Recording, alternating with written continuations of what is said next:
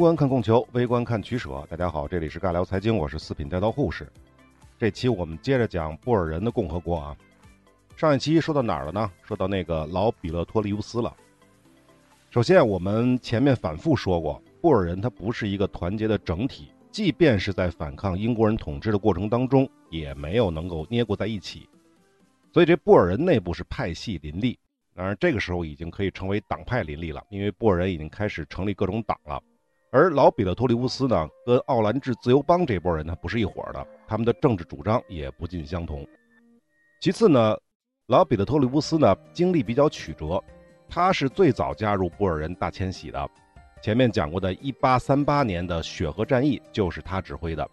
之后进入纳塔尔，再跟祖鲁人打仗，建立纳塔利亚共和国，以及抵御英国人入侵纳塔尔，都有他。还有1848年进军布隆方丹。反抗英国的起义等等等等，都离不开这位老比勒托利乌斯。但是呢，一八五三年，也就是布隆方丹条约签订以及奥兰治自由邦成立之前的一年，老比勒托利乌斯呢在家中病逝，呃，享年是五十五岁。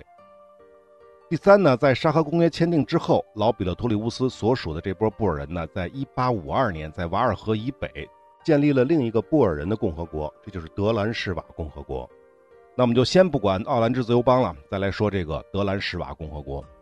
首先，德兰士瓦是音译啊，它的原文是 Transvaal，这意思就是穿越瓦尔河。因此啊，一般的来说，瓦尔河就是德兰士瓦和奥兰治自由邦的界河。前面说过，一八三零年代，大量的布尔人离开开普殖民地向北迁徙，在奥兰治河上游这里。一部分的人定居，一部分人呢向东前往纳塔尔，还有一部分人为了更加的远离英国人，则继续向北穿越了瓦尔河，最远呢达到了林波波河，也就是现在南非与博茨瓦纳津巴布韦的界河，而林波波河的下游则完全在现在的莫桑比克境内。那么，1837年最早在这里定居的布尔人呢，宣称拥有了瓦尔河到林波波河之间的土地，这就是德兰士瓦地区。当然，这个只是他们自己的单方面的声称，没有任何的国家或者当地的班图部落认可。而且呢，实际上这些布尔人的实控区仅仅是在德兰士瓦西南部地区，在这个时候定居的布尔人呢，也就万把人。一八四零年代初，英国人出兵剿灭纳塔利亚共和国的过程当中呢，更多的布尔人才来到德兰士瓦定居，毕竟这里是离英国人最远的。在一八五二年沙河公约签订之前。瓦尔河以北的布尔人共和国是比比皆是，不止这个德兰士瓦，还有什么莱登堡啊、索特潘斯贝赫啊、波切夫斯特隆，还有奥里戈斯达德等等。说是共和国啊，实际上就是非常小的一个殖民据点啊，连城市都算不上。往高了说是个镇，更准确的讲呢，就是聚居人口比较多的一个村儿。一般的来说呢，都是由最早来这里定居的布尔人迁徙队的领袖他建立的。因此，在瓦尔河以北，布尔人依旧不是一个整体。甚至在沙河公约签订的时候，比如莱登堡啊、索特潘斯贝赫这些地方的领导人呢，对老比勒特勒乌斯都非常不满，因为他是自称德兰士瓦总司令，以这个名义在公约上签字的。要知道，你凭什么代表我们签字啊？你也没有征求过我们的意见。但好在呢，沙河公约的内容对瓦尔河以北的布尔人都是有好处的，所以他们也就没有深究。而老比勒托利乌斯的目标是很清晰的，就是要建立一个统一的布尔人的国家。而不是大家各自为政，否则的话就很难抵抗班图部落和强大的英国开普殖民当局。但是前面说了，老比勒托利乌斯在1853年去世了，这遗志呢就由他的儿子小比勒托利乌斯来继承。这个小比勒托利乌斯呢还是有点能力的，在他的努力之下，德兰士瓦联合了瓦尔河以北的几个小共和国，在1856年年底合并建立了南非共和国。为了不跟现在的南非共和国有冲突啊，所以接下来这段呢，我们都把这个共和国还是叫做德兰士瓦共和国。但是实际上，此时的德兰士瓦共和国依旧是西南部的几个殖民据点的松散联合，比如彼得托利亚、波切夫斯特隆，还有鲁斯滕堡等等。这个模式呢，有点像北美十三州的模式。那么像莱登堡啊、索特潘斯贝赫等等。这些其他的布尔人团体对这个德兰士瓦共和国就不是特别感冒，跟他们是若即若离。小彼得特里乌斯在1857年初成为了德兰士瓦共和国的第一任总统，然后呢，他就把目光投向了瓦尔河以南的奥兰治自由邦，并且正式提出要求奥兰治自由邦合并到德兰士瓦共和国。显然啊，你就连瓦尔河以北的莱登堡都不鸟你，那你奥兰治自由邦怎么可能鸟你呢？自然是一口回绝啊！小彼得托里乌斯一怒之下，带了三百多民团南下直逼布隆冯丹。其实呢，小彼得托里乌斯并不是真的要跟同宗的布尔人开战，他只是想用武力威慑的方式来达到两国合并的目的。所以啊，当自己的部队真的遇到八百多奥兰治自由邦的民兵时，他意识到自己想多了，要是真打起来，怕是要吃亏。而且在此时，他屁股后面的莱登堡还有索特潘斯贝赫竟然也出了兵，但是他们的目的地就不是奥兰治自由邦了，而是德兰士瓦共和国。原因很简单，一旦奥兰治自由邦被德兰士瓦吞并了，那他们这两个小国也迟早会被小彼得托利乌斯给吃掉。所以在这种情况下，一定要帮着奥兰治自由邦才行。这个小彼得托利乌斯就首尾难顾了，就只能撤军了。几个月之后，德兰士瓦共和国和奥兰治自由邦签订了合约，双方相互承认了对方的独立的地位。到了1858年，也就是第二年之后啊，又发生了一件事儿，重新燃起了小彼得特利乌斯的希望。这一年，巴斯托兰王国出兵进攻了奥兰治自由邦，由于准备的不是很充分啊，奥兰治人呢只好向德兰士瓦求援。小彼得特鲁乌斯一看机会来了，就提出了极为苛刻的出兵条件。这材料上没写具体是什么条件，但估计还是跟合并有关。结果没想到再次被奥兰治拒绝了。不仅如此，他们反而转向南面的英国开普殖民当局，向他们求助。多说一句啊，这个时候奥兰治自由邦的总统是议会从开普殖民地请来的布尔人。他虽然是布尔人，但是跟英国的关系是比较密切的。另外呢，奥兰治自由邦的居民当中不只有布尔人，也有英国移民。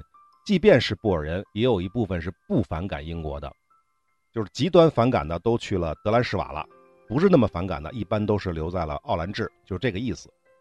当然呢，还有一部分布尔人，就是奥兰治的布尔人，他们主要从事的是贸易活动，对土地的执着程度不高，所以他更希望政局稳定，这么一个情况。那么从英国政府的角度来看呢，他是不想管的，但当时的开普总督认为，如果自己不管，那北面那两个最有实力的布尔人共和国就有可能合并。但是呢，胳膊没有拧过大腿，英国人最终还是没有实际干预。可能有的人没听明白，这胳膊是谁啊？胳膊就是开普总督。大腿是谁啊？大腿是英国政府，就是伦敦方面。最终，奥兰治自由邦败给了巴苏托兰王国，并在1858年英国殖民当局的调停之下签下了《北阿利瓦尔条约》。条约的具体条文我没有查到，但肯定是奥兰治自由邦在土地上吃亏了。这下，小彼得托里乌斯又开始嘚瑟了。你看，你不让我帮你吧，英国人也不帮你，吃亏了吧？不过。想要直接让奥兰治自由邦加入德兰士瓦共和国依旧是不可能的，但小彼得托里乌斯想到了新的办法，什么办法呢？他竟然以德兰士瓦共和国总统的身份去竞选了奥兰治自由邦的总统，奇葩吧？更奇葩的是，他还成功了。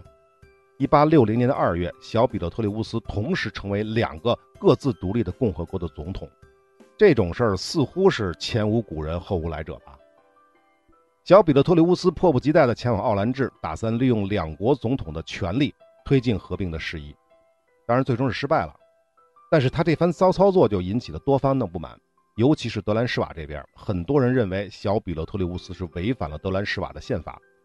当时的德兰士瓦总司令肖曼就公开威胁：“你小彼得托利乌斯啊，必须在两个总统之间做出选择，要么当这个，要么当那个，两边都站着是不可以的。”在多番的压力之下，小彼得托利乌斯呢，最终还是被迫辞去了奥兰治自由邦总统的职位，回到了德兰士瓦。为什么呢？就是因为他离开这个期间啊，德兰士瓦发生了内战。那么德兰士瓦为什么会发生内战呢？这点其实也很容易理解。前面多次讲过，德兰士瓦共和国的根基并不牢靠，是瓦尔河以北的几个分散的布尔人共和国或者殖民点儿联合在一起的结果，因此各派之间一直都存在利益冲突。就在小彼勒托利乌斯前往奥兰治当总统的时候，德兰士瓦议会指定了一个人呢做临时总统。但是呢，刚才说的那个德兰士瓦总司令肖曼，他就觉得根据宪法应该是他去代理总统，并且以此为由就发动了兵变，废除了代理总统，自己就坐上了总统宝座。接下来呢，德兰士瓦议会就跟肖曼进行了长达两年的谈判，但是呢都没有达成妥协。一八六三年，议会正式宣布肖曼为叛军，德兰士瓦内战爆发。不过这场战争的规模并不是很大，肖曼的军队在第二年就被击败了。一八六四年，回到德兰士瓦的小彼得托利乌斯第二次当选总统。那这场战争大大的影响了刚刚建国不久的德兰士瓦经济，但唯一的好处就是莱登堡这些地区呢，终于接受了中央政府的统治，在事实上加入了德兰士瓦共和国。好，我们接着说啊，一八六五年，奥兰治自由邦再次跟巴苏托兰王国爆发了冲突，这回啊，重新做回德兰士瓦总统的小彼得托利乌斯就没再提什么条件了，直接派出了一千人的军队，当然是民团了，帮助奥兰治击败了巴苏托兰王国。可以看出啊，小彼得托利乌斯在经历了奥兰治总统这件事之后，他已经意识到了，再不敢贪心去跟奥兰治谈什么统一合并了，能把德兰士瓦共和国整明白就不错。此后呢，小彼得托利乌斯一直继续拉拢或者打压那些瓦尔河以北不愿意归顺共和国的布尔人，另一方面呢，积极的向北扩展德兰士瓦的领土。不过前面也说了，英国人不会任由布尔人无限度的扩张，明里暗里的各种设置障碍。尤其是把先进的军火卖给各班图部落，以帮助他们抵御布尔人。当然了，葡萄牙人也不愿意看到布尔人威胁到他们在莫桑比克的殖民地，因此德兰士瓦共和国的领土向北的这种扩展止步于林波波河，没有能力继续向北。好，布尔人的各种乱七八糟的共和国时期就说的差不多了，这会儿剩下的就不多了，就是德兰士瓦和奥兰治了。那么下面该说什么呢？下面就该说第一次布尔战争。不过，我们还是要先说说开普殖民地。英国人这些年都干了些啥呢？前面提过，英国人曾一度把奥兰治自由邦纳入到自己的领地，虽然成功镇压了布尔人的反抗，但最终还是选择退出，允许布尔人自治。其原因一方面是布尔人的反抗过于激烈，另一方面也是考虑到班图人的威胁，比如巴苏托兰王国。事实证明，他们确实挺强的，不仅击败过英国的军队，也击败过奥兰治的军队。其实呢，这里面还有一个原因我是没有说的，就是不仅是布尔人这边的班图部落让英国人挠头，就是开普殖民地与他们相交的这些班图人部落也让英国人十分挠头。毕竟啊，除了布尔人迁徙的方向之外，英国人在其他方向也一直在扩张殖民地的疆域，这个过程也不可避免的要跟更多的班图部落发生冲突，比如我们前面提过的祖鲁、科萨等等。其中呢，大费什河，也就是大鱼河对岸的科萨人，我们之前说过九次科萨人战争，也就是卡菲尔战争，英国殖民者与科萨人打打停停，彻底吞并他们的土地，要到十九世纪末了。这部分呢，我们就不多说了。此外呢，在科萨人的西北方向到纳塔尔之间，还有一些班图部落，比如庞多、芬果等等，一般被称为卡弗利亚地区。这里早就被英国人盯上了，毕竟这个地方呢，气候适宜。降水丰沛，因为他们也在德拉肯斯山脉以东嘛。于是，英国在放弃了奥兰治主权之后，就集中精力在1864年之前彻底征服了这里。再加上科萨人的地盘，从开普殖民地到纳塔尔，现在南非的绝大部分沿海地区基本上就成了英国的殖民地。那么再往北，也就是纳塔尔地区再往北，就剩两个大的班图部落了，或者班图王国了。一个是祖鲁人的王国，一个是斯威士兰。这个斯威士兰离得比较远，我们先不说。而这个祖鲁人是块硬骨头，这英国人暂时就没有动，而是回过头去对付纳塔尔西边的老对手巴苏托兰。此时的巴苏托兰王国已经不再是布尔人的盟友了，反而跟奥兰治自由邦打了好几次。英国人当初放弃奥兰治的时候，他们所预料的结果就是现在这个结果。什么意思啊？就是我走了，那班图人和布尔人你们自个儿掐吧，等你们掐完了我再回来，就是这个意思。那么十来年过去了，你猜猜布尔人和巴苏托兰王国谁占了上风呢？答案是布尔人，是奥兰治自由邦。布尔人占领了巴苏托兰西部的几乎所有的低地地区，差不多抢占了巴苏托兰三分之一的土地，而剩下的三分之二基本上都位于德拉肯斯山脉西麓的山地之中，也就是好土地都被人抢走了，剩下都是山地了。而且呢，在这个时候的巴苏图兰王国，由于连续的丢失了土地，早已丧失了民心。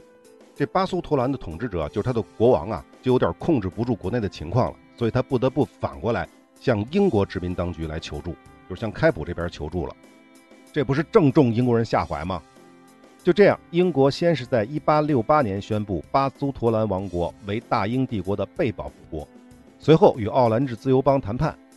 布尔人知道他打不过英国人，所以就跟英国人签了条约，被迫放弃了已经占领的巴苏陀兰王国的西部低地地区。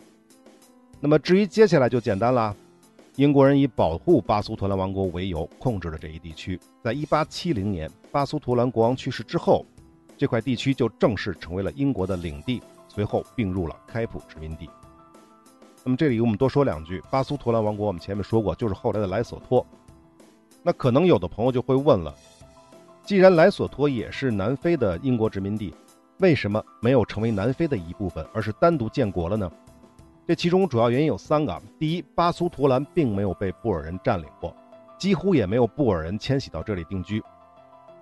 成为英国殖民地之后呢，由于地处德拉肯斯山脉的西路，对于后来的英国移民呢，吸引力也不是很大。更关键的是，在后来，英国人还承诺过不允许白人移民巴苏托兰，这个我们后面会提到，就是反缴枪起义。所以啊，这里的人口基本上都是巴苏陀人。这个巴苏陀人是泛指啊，包括了它里面的巴索托族、索托族和苏陀族。完了完了，我这个舌头都要卷了啊！那么第二呢，由于巴苏陀兰被吞并的过程，它不是武力征服，而是失去人心的国王主动向英国投怀送抱的。所以，成为英国殖民地之后，巴苏陀人的反抗十分的激烈，不断的爆发武装起义。英国人对这块土地的统治一直是头痛不已。第一次布尔战争的爆发就跟巴苏陀人的反抗有关，这是后话，我们后面会说。第三，这就是穷的原因。虽然巴苏陀兰地处山区，但当年呢却没有发现什么特别的值钱的资源，比如金矿什么的都没有，而且还动不动闹饥荒。英国人不仅弄不到多少钱，反而还得往里搭，就是说啊，统治这儿啊，成本高，收益低。总之呢，在一八八四年的时候，开普殖民地对这块暴躁且贫瘠的土地彻底失去了兴趣，索性就把它交给了英国政府，就是开普殖民地我不管了，行不行？领导您看着办，伦敦您看着办，就这意思。这样一来呢，巴苏陀兰一下就成了跟开普殖民地相同地位的英国直属殖民地。那么英国政府也不傻，知道这是块烫手的山芋，便宣布巴苏陀兰为高级专员领地，把它划了七个行政区，分别派驻了英国专员常驻，而各地区的实际统治权是交还给了当地的部落首领，任其自生自灭。所以这之后的巴苏陀兰自治度是相当高的，跟同期的印度土邦非常相似。那么基于以上各种各样的因素。在一九零八年，南非获得自治领地位的时候，巴苏陀兰是置身事外的。毕竟他们的统治阶级上层有着本质的不同，南非是白人统治者，而巴苏陀兰统治者是黑人部落酋长。其实呢，南非也不是没想把巴苏陀兰纳入其版图，但是呢，一方面南非的种族主义盛行，无论是巴苏陀兰人民还是各部落的首领，肯定都是不愿意的；另一方面呢，英国人也不会同意。其中的逻辑可以对照独立后的印度和斯里兰卡、尼泊尔等国的关系。我们讲印巴系列的时候说过，就不赘述了。那么，直到二战结束之后，英国殖民体系崩溃的过程当中，巴苏托兰提出独立要求，并在1966年完全获得了独立，改名为莱索托王国。听名字就知道这是一个君主制国家。那么，再细节的情况我们就不细说了，因为讲完南非这个系列之后呢，我会把南非的邻国和几个相关性比较强的国家都一并再说一说，简单的再过一下。那时候会再说莱索托王国的。好，那我们说回英国殖民地，前面这段可以看出来，英国人放弃了奥兰治的主权，反而跟班图部落一直过不去。这其中根本的原因是欺软怕硬，或者说呢，相较于布尔人共和国的死缠烂打而言，对于黑人部族侵占他们的土地性价比是比较高的。而且呢，南非这个地方还是贫瘠，如果没有足够的英国移民到这里定居，冲淡布尔人的力量，英国殖民当局还真是不好下手。换句话说，就是占领容易，统治难。但是如果利益足够大的话，那可就不好说了。为什么这么说呢？因为就在英国人侵占巴苏托兰这个同时，南非这块土地上发现了钻石。在1868年的时候，德兰士瓦和奥兰治自由邦交界处。有探险者就发现了几处钻石冲击沙矿，也就是河滩的沙子里有细碎的钻石，就这么理解就行了啊。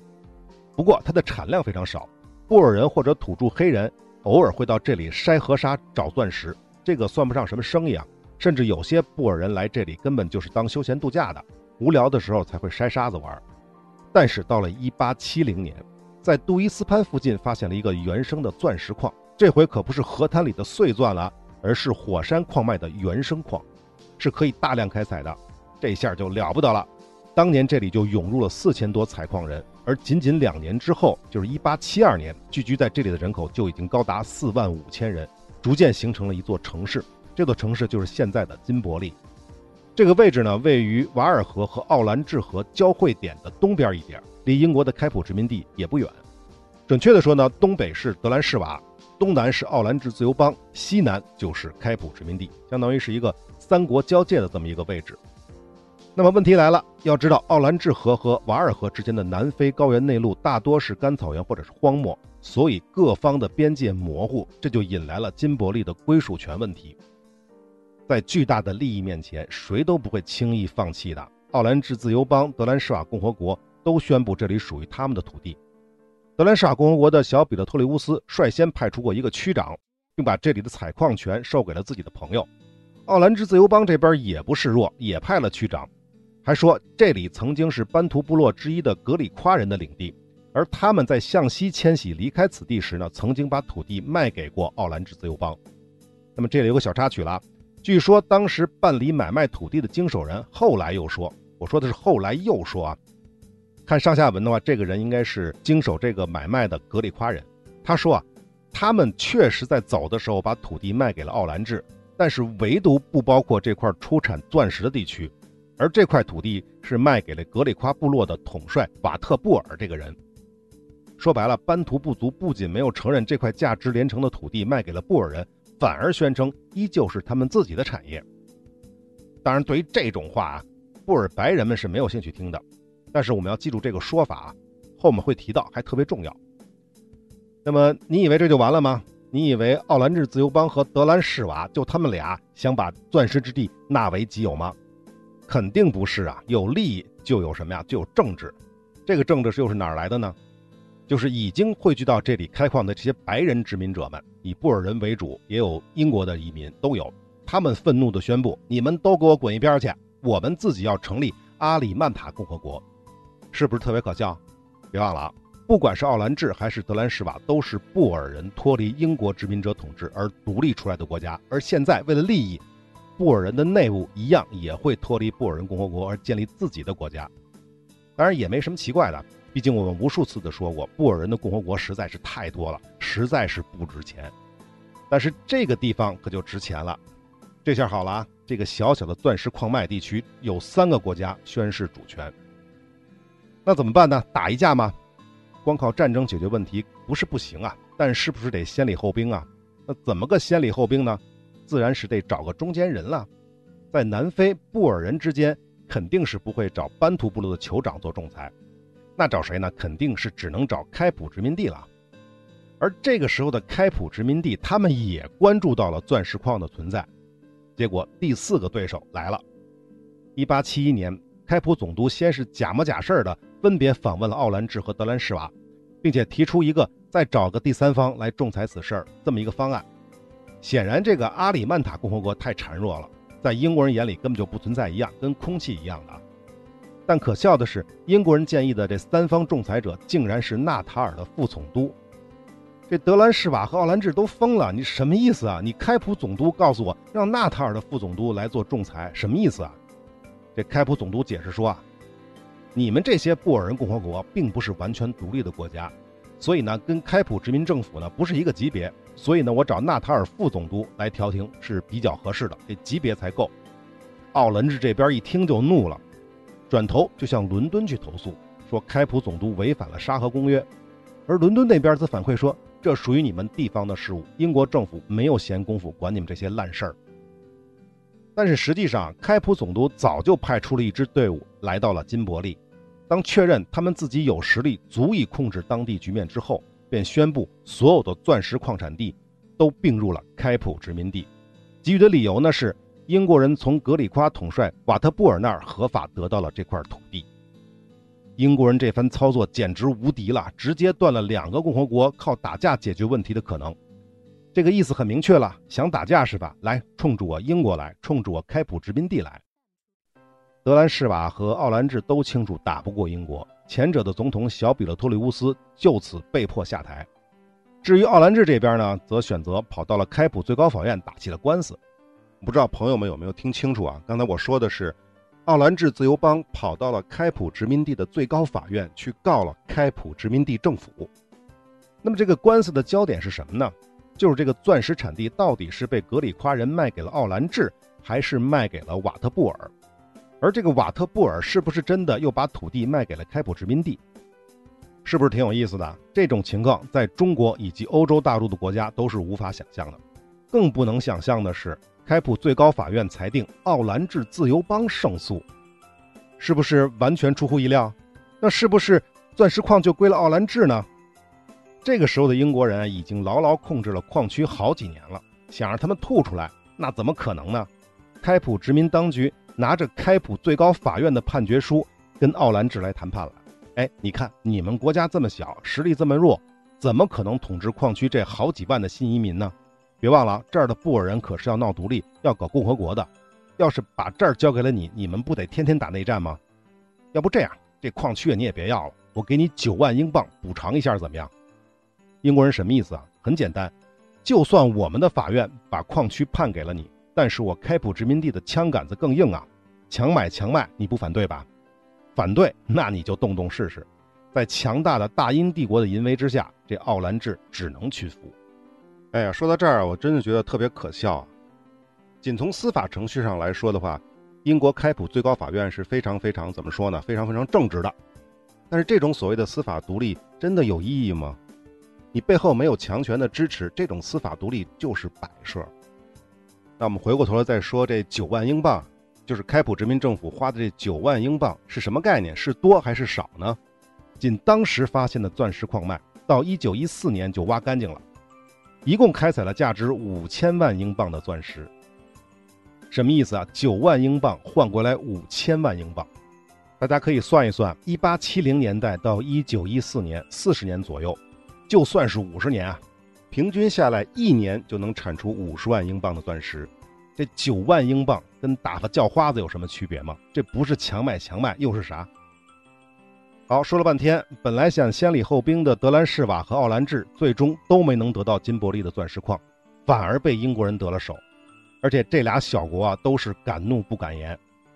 那对于布尔人来说呢，就只能在内心当中呢更加憎恨这些英国佬了。好，大家知道了吧？为什么会发生第一次波尔战争、第二次波尔战争？这钻石矿脉本身也是一个重要的原因之一。好，本期的时间就这样了，我们下期再说第一次波尔战争。我们下期再见。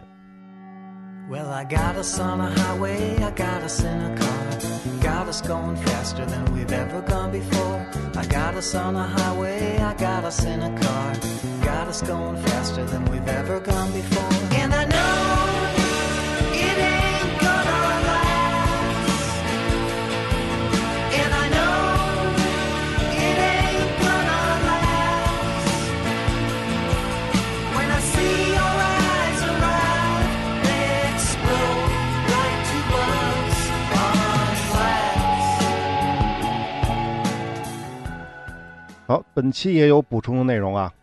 补充什么呢？就是说上期提到的那个格里夸人，我最开始看资料的时候，一直以为格里夸人是班图的部落，但实际上不是，他们其实是个混血种族，主要指的是那些布什曼人跟欧洲白人混血的他们的后裔。那么在英国统治南非开普之后呢，这些混血后裔呢，在英国的扶植和引导之下，在开普殖民地的北部建立了多个半独立性质的组织或者是部族。一般我们称其为格里夸人。那么英国人为什么要扶植格里夸人呢？就是想借格里夸人的部落来阻挡布尔人向北去扩展。当然，我们都知道，最终他们没有成功啊，是失败了，因为他们的力量还是非常有限的。东格里夸人呢，最终被奥兰治自由邦给赶走了，而西格里夸人呢，则在英国人的支持下守住了土地，但最终还是在1871年被并入了开普殖民地。好，这就是本期要补充的内容，我们下期再见。